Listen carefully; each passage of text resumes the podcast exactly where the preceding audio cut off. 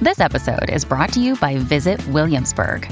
In Williamsburg, Virginia, there's never too much of a good thing. Whether you're a foodie, a golfer, a history buff, a shopaholic, an outdoor enthusiast, or a thrill seeker, you'll find what you came for here and more. So ask yourself, what is it you want? Discover Williamsburg and plan your trip at visitwilliamsburg.com.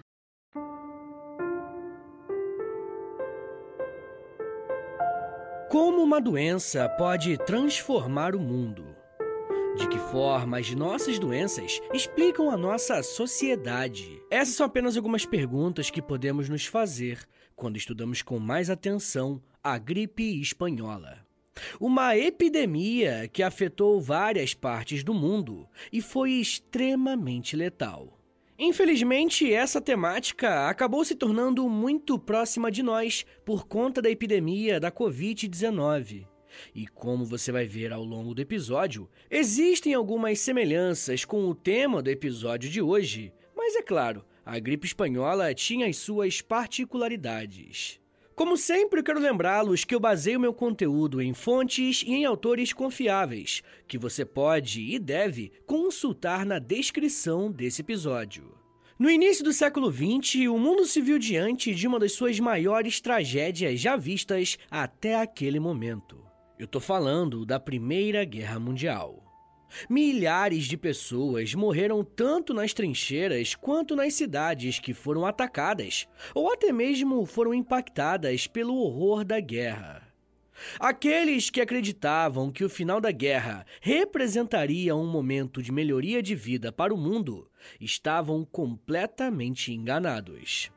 Nos anos finais da Primeira Guerra, a gripe espanhola infectou quase um quarto da população mundial. É muita gente. E a primeira coisa que precisamos fazer é entender um pouco melhor o nome da doença que estamos analisando. A chamada gripe espanhola, por mais irônico que isso possa parecer, não se originou na Espanha. Esse nome, na verdade, foi atribuído a essa gripe devido à cobertura de mídia mais aberta na Espanha. Afinal, a Espanha não estava envolvida diretamente na Primeira Guerra, que foi o período em que aconteceu o surto. Para ser mais preciso, a doença que contagiou o mundo fez isso entre 1918 e 1919, ou seja, bem no final da guerra. A origem precisa da gripe espanhola ainda é debatida entre os historiadores. Alguns acreditam que a gripe espanhola pode ter se originado nas tropas britânicas ou no acampamento hospitalar em Etaples, lá na França. O virologista John Oxford liderou uma equipe britânica que publicou essa teoria em 1999. Em 1917, os patologistas militares observaram uma nova doença altamente mortal, que mais tarde foi identificada como uma gripe.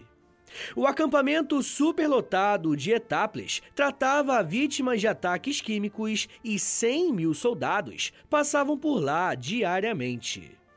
Além disso, o local também abrigava animais, como porcos e aves, e possivelmente um vírus sofreu alguma mutação e infectou os soldados que estavam ali. Uma outra teoria possível é a de que a doença tenha começado nos Estados Unidos, mais precisamente no Kansas. Em 2017, o historiador Santiago Mata afirmou que havia uma primeira onda da epidemia em pelo menos 14 campos militares dos Estados Unidos no final de 1917. Essa teoria tem as suas críticas, que dizem que ainda não se tratava da gripe espanhola, pois os casos no Kansas seriam menos mortais. Mas, independentemente disso, ainda existe a teoria de que a pandemia poderia ter se originado na China. Claude Hanon, um especialista do Instituto Pasteur, propôs em 1993 que o vírus provavelmente surgiu na China. Ele passou por mutações nos Estados Unidos e se espalhou para a Europa e para o mundo, principalmente por meio de soldados ingleses e estadunidenses. Em 2014, o historiador Mark Humphreys apresentou a ideia de que a mobilização de trabalhadores chineses na frente ocidental durante a Primeira Guerra poderia ter sido a fonte da epidemia, com base em registros recém-descobertos. Em 2016, um estudo não encontrou evidências de que a pandemia tenha sido importada para a Europa pelos trabalhadores chineses, ou pelo menos que tenha vindo do Sudeste Asiático. Em vez disso, sugeriu que o vírus já circulava na Europa antes da epidemia. Enfim, gente, deu para perceber como que é complicado determinar o local exato de onde surgiu essa variação de gripe. Mas o mais importante nem é isso, e sim entender como que a doença fez as suas vítimas. Inicialmente, levando em conta todo o contexto terrível em que os países em guerra estavam, uma nova gripe não parecia tão preocupante, a não ser pela sua rápida disseminação. Os primeiros casos na França ocorreram entre 1918, em Brest, onde os estadunidenses desembarcaram. A partir daí, a doença se espalhou pela Europa. E na Inglaterra, os soldados retornando do continente europeu introduziram o vírus, mas a maioria se recuperou. Do outro lado, o exército alemão sofreu surtos agudos no final de abril, quando estava prestes a lançar a sua última grande ofensiva.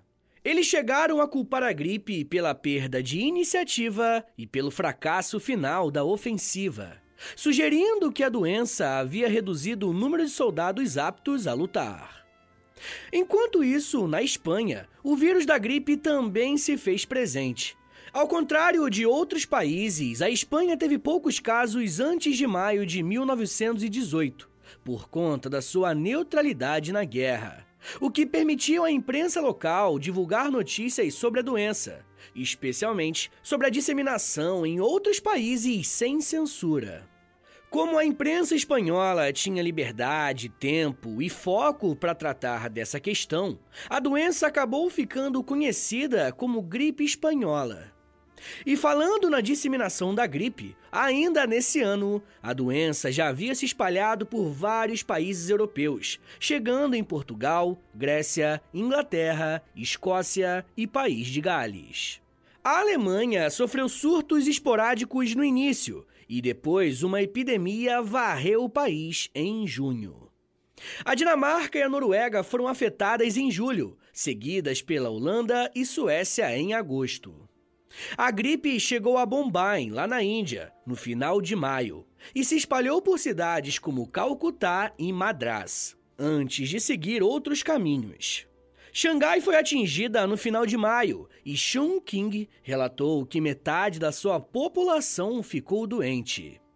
Em setembro, a gripe espanhola chegou à Nova Zelândia e à Austrália, afetando cerca de 30% da população em Sydney.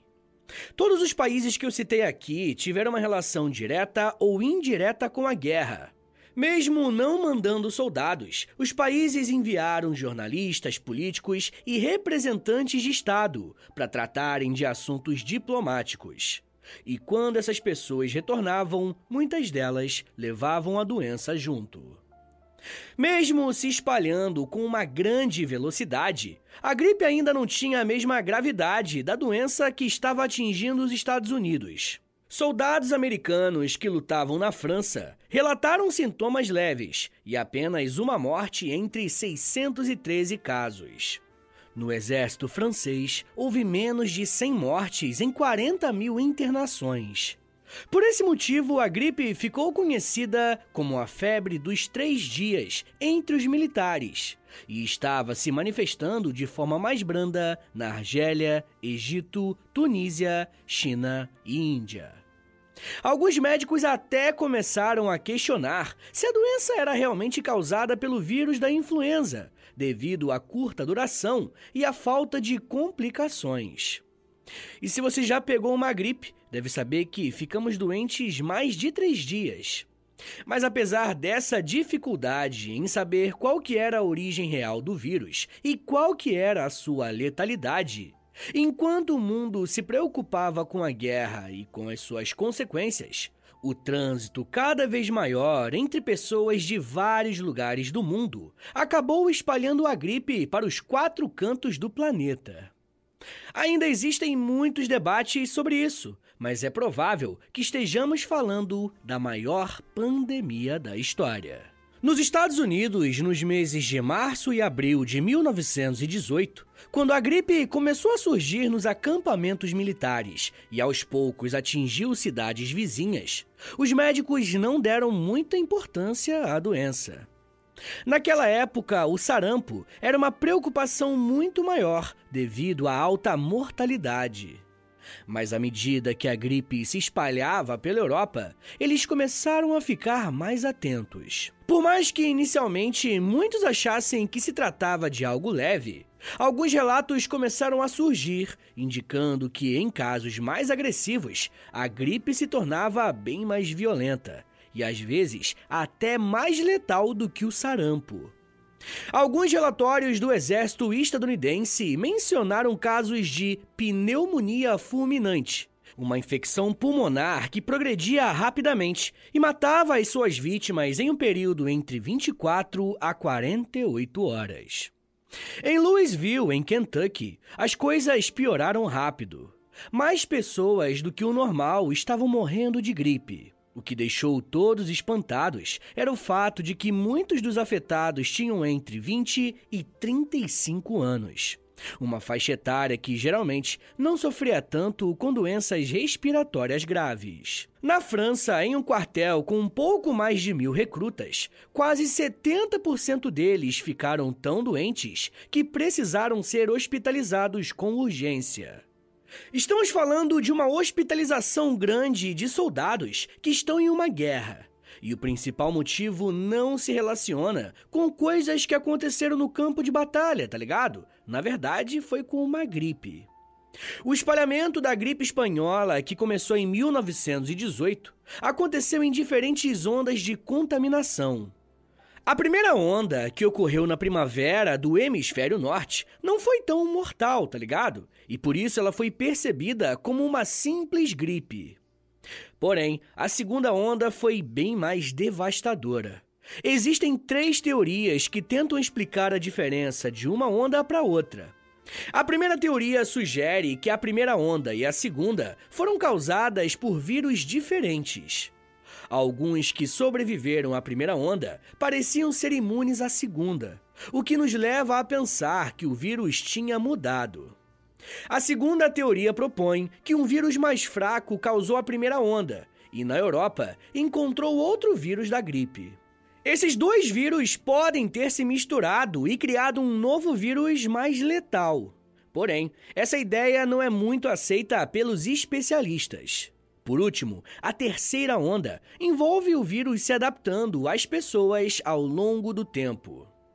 Com isso, ele pode ter passado por mutações e se tornado mais mortal à medida que se espalhava entre os seres humanos. Em um livro muito importante sobre o tema, chamado A Grande Gripe, do John M. Barry, o autor ainda fala de um fenômeno conhecido como passagem, onde um organismo patogênico se adapta ao seu ambiente, se tornando mais virulento, que significa que se espalha mais, e ele se torna mais eficiente conforme ele passa de hospedeiro para hospedeiro. Esse fenômeno pode explicar por que, que o vírus da gripe espanhola mudou tanto de uma onda para outra. O texto também descreve casos da doença em diferentes lugares do mundo e como o vírus se manifestou de maneiras assustadoras, inclusive causando problemas respiratórios tão graves que a pele das pessoas ficava azul devido à falta de oxigênio. Além da questão envolvendo a guerra, uma facilidade maior para fazer viagens ajudou a espalhar a doença. Em agosto de 1918, a tripulação de um navio a vapor que saiu da França com destino a Nova York foi atingida pela gripe, forçando a embarcação a ancorar na costa do Canadá. Um outro navio norueguês chegou ao Brooklyn com casos fatais da doença. As autoridades minimizaram o perigo da doença, afirmando que a gripe não afetaria pessoas bem nutridas e saudáveis. Mais navios da Noruega e Suécia chegaram a Nova York com casos de gripe, e os surtos se multiplicaram. Finalmente, em agosto, a doença foi reconhecida na cidade de Nova York, mesmo tendo sido considerada branda e não epidêmica. A variante mortal do vírus se espalhou por diferentes partes do mundo quase que simultaneamente, atingindo lugares como Brest, na França, cidades dos Estados Unidos, como Boston, e Serra Leoa, um país localizado na região oeste da África. Esse primeiro lugar, Brest, recebeu um grande contingente de soldados dos Estados Unidos, por se tratar de um porto muito importante na França. Como uma das possíveis origens do vírus é os Estados Unidos, o desembarque nesse porto foi mortal. As coisas pioraram quando marinheiros franceses, que também estavam afetados pela gripe e pneumonia, superlotaram o hospital naval local. A pandemia continuou a se espalhar à medida que soldados estadunidenses e franceses se misturavam e disseminavam o vírus em outras regiões. Essa conexão mais fácil entre diferentes lugares do mundo também afetou nações que estavam fora desse círculo Europa-Estados Unidos. Freetown, na Serra Leoa, era um lugar importante para fornecer carvão para navios que viajavam da Europa para a África do Sul e para o Oriente. Em agosto, um navio com cerca de 200 tripulantes atracou nesse país africano. E existem relatos que muitos desses passageiros estavam com sintomas de gripe. Quando os trabalhadores locais entraram em contato com os tripulantes, ao ajudar a carregar carvão do navio, eles também acabaram pegando o vírus. Quando esses trabalhadores voltaram para casa, muitos acabaram doentes, tendo algum deles morrido de pneumonia. Alguns dias depois, dois outros navios chegaram até Serra Leoa. O primeiro também parou para ser abastecido de carvão, e quando partiu, muitos tripulantes ficaram doentes e 51 deles acabaram morrendo. O outro transportava soldados na Nova Zelândia, e ele também acabou abastecendo em Freetown em agosto. A gripe atacou quase 900 dos 1.150 tripulantes e 38 não sobreviveram. Uma vez dentro do país, a gripe pode ter matado 3% de toda a população de Serra Leoa, com quase todas as mortes acontecendo em um espaço de poucas semanas. Olha que tragédia. Os pacientes desenvolveram uma forma grave de pneumonia com cianose, deixando a pele azulada, da mesma forma que eu comentei agora há pouco. A mortalidade era alta e a situação se tornou completamente caótica, com corpos se acumulando e sendo transportados em trens especiais. Pessoal, eu já quero falar mais sobre como que essa doença atingiu o Brasil e como que a sociedade foi transformada a partir da gripe espanhola. Mas segura um minutinho aí, tá, gente, que daqui a pouco a gente volta. E eu falo um pouco mais sobre gripe, mortes, navios e presidentes. Segura aí, que é um minutinho só.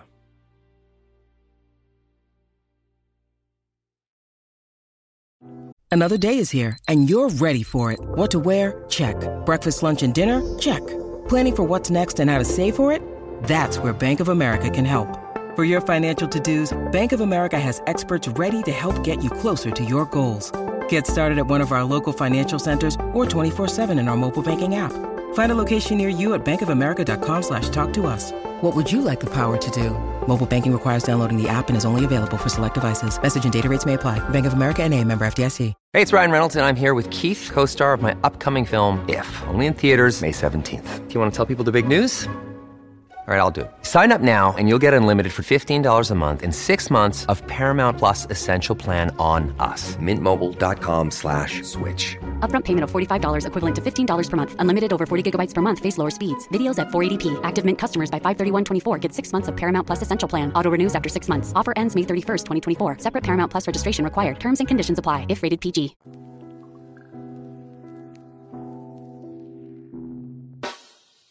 O História em Meia Hora é parceiro da loja. Acesse loja.com.br, é loja escrito L-O-L-J-A, e pesquise pelo História em Meia Hora. Lá você vai encontrar blusas, camisetas, regatas, moletons e muito mais produtos exclusivos do nosso podcast, tá? Só tem no História em Meia Hora e lá no site da loja. Tem uma blusa que é uma mistura do Lampião com a Kira, tem uma que é da cadela laica, tem uma que é o Street Fighter, só que com figuras históricas do Brasil. Gente, tem muita coisa irada por lá. Lembrando, é claro, que quando você compra um produto na loja, além de você ficar todo bonitão ou bonitona, você ajuda o História em Meia Hora a continuar de pé. Então, obrigado. Acesse agora loja.com.br e pesquise por História em Meia Hora. loja.com.br e digita na busca História em Meia Hora. Valeu, gente!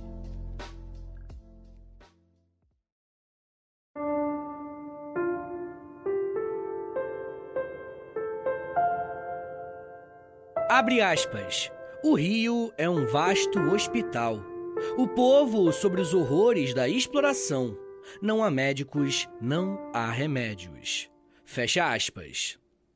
Essa é a manchete do jornal Gazeta de Notícias do dia 15 de outubro de 1918, relatando como que o Rio de Janeiro estava sendo impactado pela gripe espanhola. O Brasil foi um país que sofreu bastante com essa doença, mas antes de chegar aqui, ela fez um estrago ainda maior no hemisfério norte. Em setembro de 1918, um novo surto de gripe começou nos Estados Unidos, a partir da Filadélfia, quando 300 marinheiros vindos de Boston chegaram à cidade.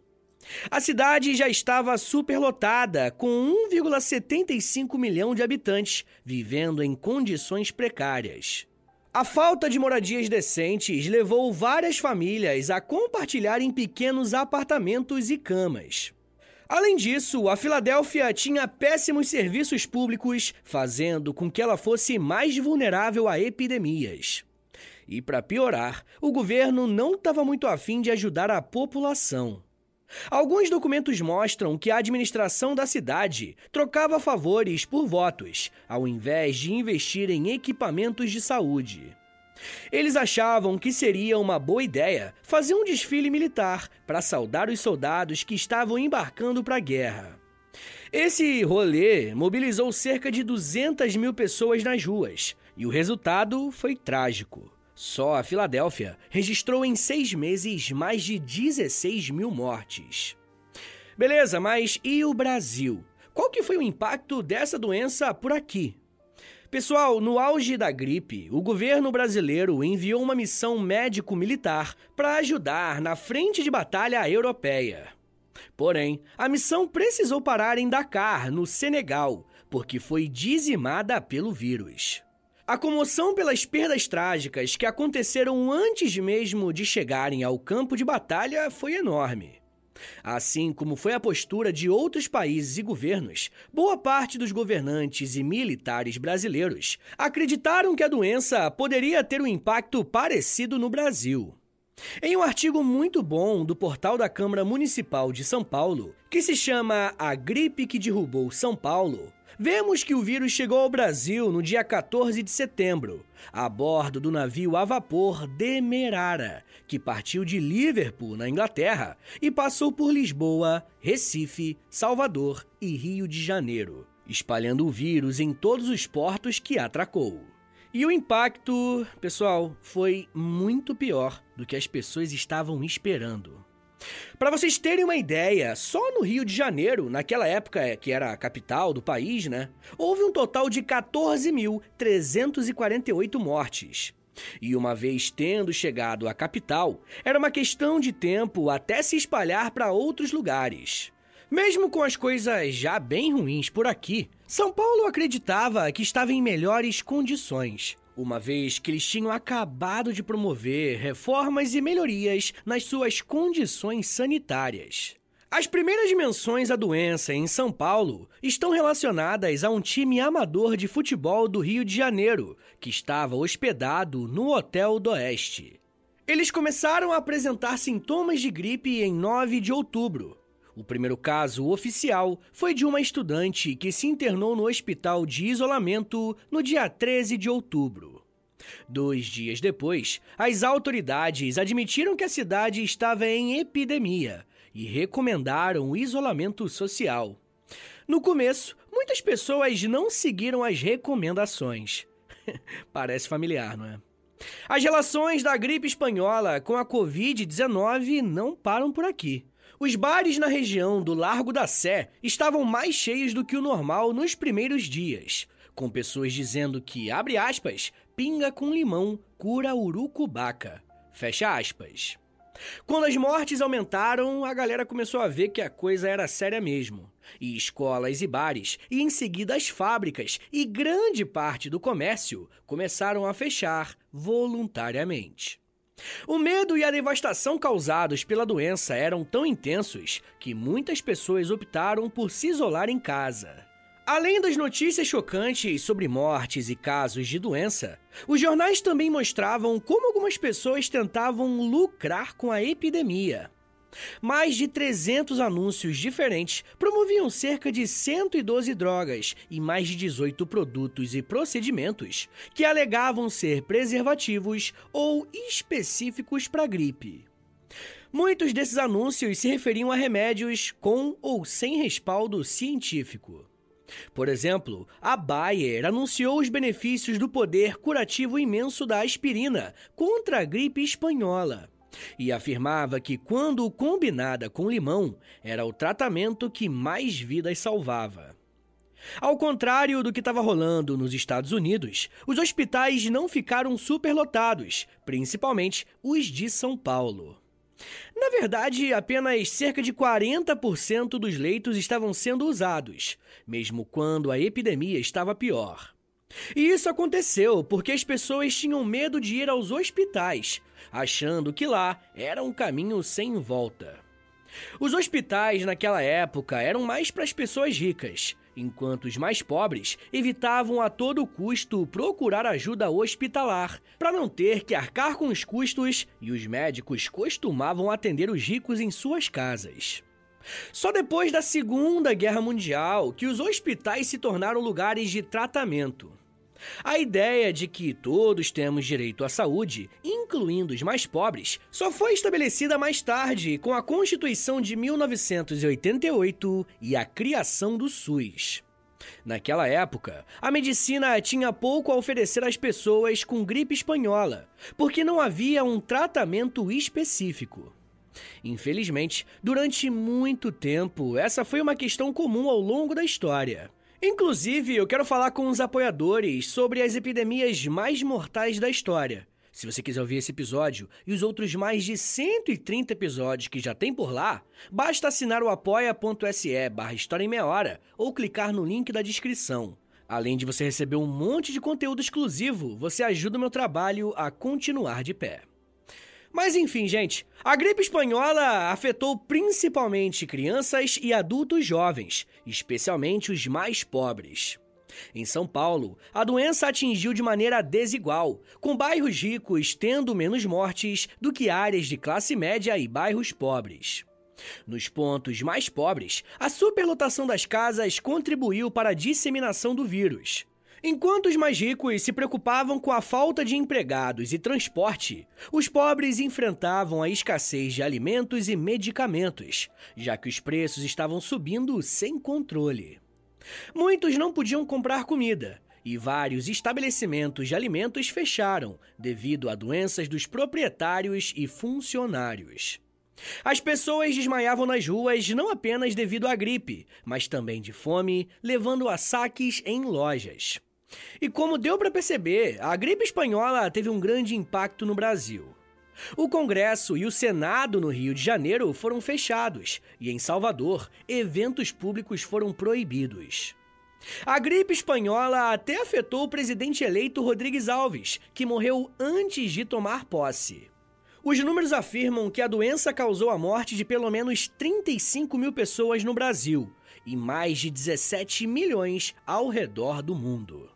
A sociedade civil assumiu um papel crucial no auxílio à população, com diversas entidades e instituições criando hospitais provisórios e postos de socorro. Até mesmo o Corinthians e outros grupos participaram da mobilização, fazendo doações para a Cruz Vermelha e fornecendo alimentos, roupas e remédios para quem mais necessitava. O desafio era convencer os mais pobres a aceitar o tratamento nos hospitais. Os médicos se juntaram a esses hospitais e postos de socorro improvisados, onde a demanda era tão alta que um clínico foi forçado, sob a ameaça de um revólver, a atender pacientes em busca de ajuda. Após a segunda onda mortal de gripe espanhola, no final de 1918, houve uma rápida queda nos novos casos da doença. No começo, as pessoas desconfiaram que o governo estivesse escondendo mortes. Mas a verdade é que as tragédias como a Primeira Guerra e a pandemia estavam acabando, pelo menos por um tempo. Depois que a segunda onda aconteceu no final de 1918, os casos começaram a cair de forma rápida. Na Filadélfia, por exemplo, 4.597 pessoas morreram em uma única semana de outubro. Mas em novembro, a gripe quase desapareceu na cidade. Uma explicação para o rápido declínio da letalidade da doença é que os médicos se tornaram mais eficazes na prevenção e no tratamento da pneumonia, que se desenvolvia após as vítimas terem contraído o vírus. Uma outra teoria possível acredita que o vírus sofreu uma mutação extremamente rápida para algo menos letal. Algo que, de acordo com os epidemiologistas, é algo, entre aspas, normal. Afinal, pela perspectiva do vírus, é bem mais vantajoso ser mais fraco para sobreviver mais tempo ao organismo e, assim, conseguir se espalhar para outros organismos. O inverso disso é um vírus muito forte que mata o indivíduo em poucos dias, diminuindo assim o seu espalhamento. Pessoal, bora fazer aquele resumão do episódio? Vamos lá. A gripe espanhola tem esse nome, mas até hoje existe um grande debate envolvendo a busca pela origem da doença. A gripe acabou sendo apelidada de espanhola, mas isso foi porque essa foi uma das nações que não participou diretamente da Primeira Guerra. E por esse motivo, a sua imprensa tinha condições de fazer a cobertura do que estava acontecendo. Inclusive, a guerra foi uma das principais culpadas pelo espalhamento do vírus, uma vez que a guerra foi marcada pela movimentação de muitos soldados para vários lugares do planeta. Como grandes impérios estavam combatendo na Europa, países colonizados também tiveram contato com a doença nos campos de batalha ou em contato com pessoas que faziam serviços logísticos e de abastecimento. De certa forma, podemos afirmar que uma maior conexão entre diferentes lugares do mundo contribuiu para que a gripe espanhola chegasse a mais lugares a partir dos portos. E esse, inclusive, foi o caso do Brasil, que recebeu a doença a partir de um navio. Algumas cidades brasileiras, como São Paulo, até acreditaram que passariam por essa situação bem, mas a gripe espanhola foi muito cruel com o nosso país principalmente com as classes mais baixas. Sem dúvidas, é possível traçar um paralelo com a gripe espanhola e a Covid-19, uma vez que as duas dizem respeito a um vírus que ataca o sistema respiratório. Mas, para além disso, essas duas pandemias mostraram que, apesar da morte ser algo natural, a forma que morremos não é. Morreram muito mais pessoas pobres, e isso não foi um fator isolado. A gripe espanhola escancarou isso da mesma forma que a Covid também. Indicando que, até para combater um vírus, a sociedade ainda precisa caminhar muito no combate às desigualdades. Mas não apenas a desigualdade ao acesso à saúde, também a desigualdade em geral.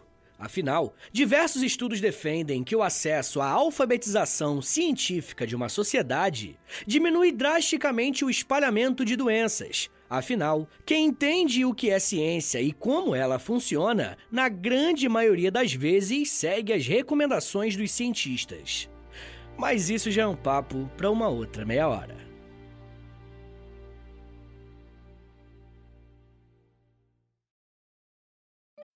When you need mealtime inspiration, it's worth shopping Kroger, where you'll find over 30,000 mouthwatering choices that excite your inner foodie. And no matter what tasty choice you make, you'll enjoy our everyday low prices, plus extra ways to save, like digital coupons worth over $600 each week. You can also save up to $1 off per gallon at the pump with fuel points. More savings and more inspiring flavors make shopping Kroger worth it every time. Kroger, fresh for everyone. Fuel restrictions apply. Senhores, muito obrigado por terem vindo até aqui. Meu nome é Vitor Soares, eu sou professor de História. E você acabou de ouvir o História em Meia Hora. Rapaziada, dá uma moralzinha aí, compartilha esse episódio, por favor. Posta nos stories do Instagram e aí me marca no arroba História em Meia Hora. Ou você pode também postar no Twitter e aí você me marca no arroba H30podcast, que aí eu já te mando uma mensagem agradecendo, tá bom? Se você gosta do História em Meia Hora, se você quer ver esse podcast por muito tempo de pé ainda, toda quarta e todo sábado, lançando episódio novo, bonitinho, dá uma chance pro nosso apoia-se, rapaziada. Por favor, entre em apoia.se barra História em Meia Hora, porque lá tem quase 100 episódios exclusivos para quem apoia. E claro, né, quando você apoia hoje, você tem acesso a todos eles. E todos os que vão sair enquanto você for apoiador, tá bom? Também tem Clube do Livro, tem conteúdo diário no Instagram, depende do nível lá, né, do, do plano que você assinar lá no Apoia-se, beleza? Mas claro, né? Eu só quero que você assine caso você queira e possa ajudar, tá bom? Rapaziada, o História Meia Hora também tem a parceria com a Loja, tá bom? L-O-L-J-A, Loja. Entra no site deles, é loja.com.br, digita História Meia Hora, que você vai ser transportado aí tecnologicamente pra nossa lojinha, tá? Tem camiseta, moletom, tem vários produtos bem legais, tudo original do História Meia Hora, tá bom? E óbvio, né? Quando você compra uma roupa dessa, você fica gatão, gatona e ainda ajuda o meu trabalho. Mas rapaziada, se você quiser mandar um e-mail para mim, quer falar comigo pra alguma coisa, anota aí meu e-mail e o meu Pix. Qualquer valor é mais do que bem-vindo, agradeço demais. É historiaemmeiahora@gmail.com. Uma coisa que eu vou te pedir agora, isso aqui não custa nada, tá bom? É de grátis, pô, é só um minutinho da tua vida aí, não custa nada. Eu te dou tantos minutos, tantas, tantas meia horas aí de, de estudo, pô, pelo amor de Deus. Dá uma moralzinha aí, clica no, no perfil do Spotify, aí do História Meia Hora, clica em cinco estrelinhas para você avaliar o nosso podcast em cinco estrelinhas, depois você clica em seguir e por último você clica no sininho, que o sininho vai enviar uma notificação pro seu celular quando tiver episódio novo. Eu também quero te convidar a conhecer o meu outro podcast, é o História pros Brother, que eu faço com Alexandre Níquel. Também é de história, mas é mais de humor, hein? Pelo amor de Deus. é uma pegada um pouco diferente daqui, tá bom? Então é isso, gente. Me siga nas redes sociais. É arroba Soares no Twitter, no Instagram e no TikTok. Eu tô sempre lá no TikTok fazendo uns videozinhos educativos. Tá bom, gente? Então é isso. Muito obrigado, um beijo, até semana que vem! E valeu!